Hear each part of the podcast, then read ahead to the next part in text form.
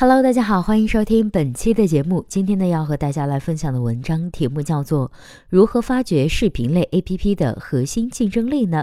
有朋友在我们的社区里提问说呢，比如优酷、腾讯视频等视频类 APP，只要有你爱看的东西，而且广告少，VIP 便宜，大家就会去用这款产品。所以，应该如何发掘视频类 APP 的核心竞争力呢？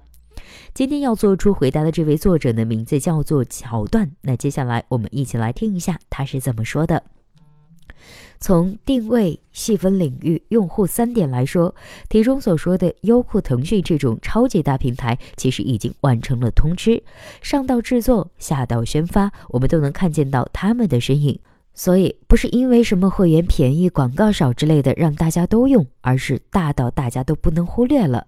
如果 A P P 自身定位和他们一样，那么没有资本的情况下，注定被踩在脚底。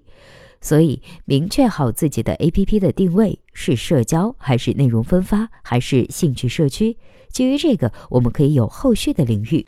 领域自然是细分领域，你可以是垂类，也可以是层级，往往长尾反而容易火。用户，这里的用户呢，不是去挖掘，而是去结交。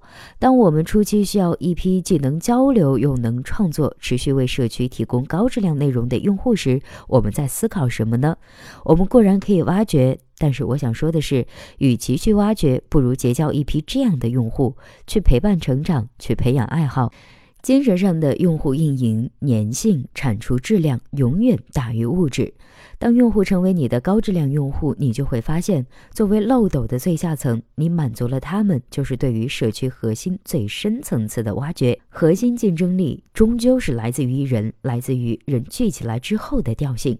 好了，以上就是本期节目的全部内容。希望本期节目能够对您有所帮助。如果对待这个问题呢，您还有自己独特的见解，或者是想发表的意见，欢迎登录 PM CAF 产品经理社区，我们期待您的精彩回答。那我们下期再见了，拜拜。